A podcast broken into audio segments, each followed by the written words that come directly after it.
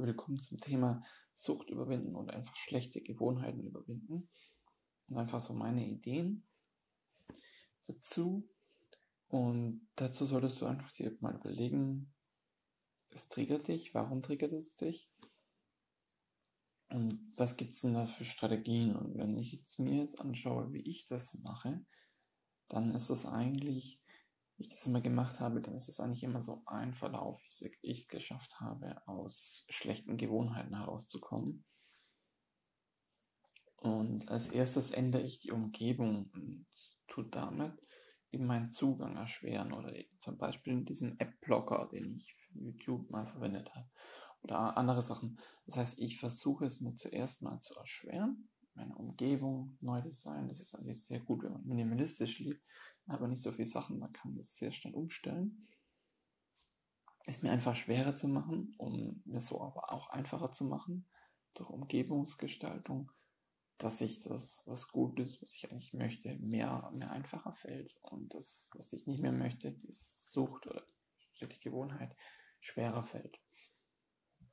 Genau, und das muss man einfach sich die Umgebung zuerst mal so gestalten, dass so der Wandel besser fällt.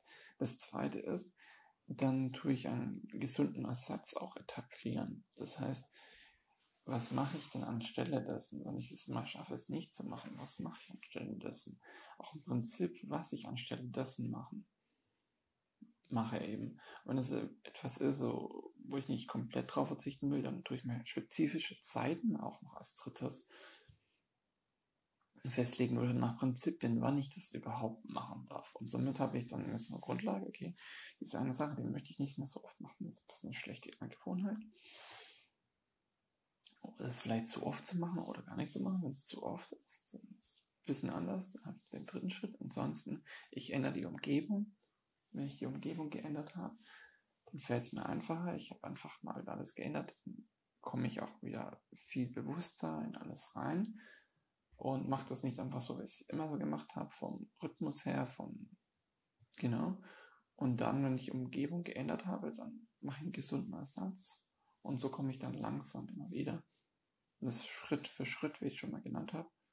Und dann habe ich die spezifischen Zeiten, wenn es etwas ist, das ich komplett nicht mehr machen möchte.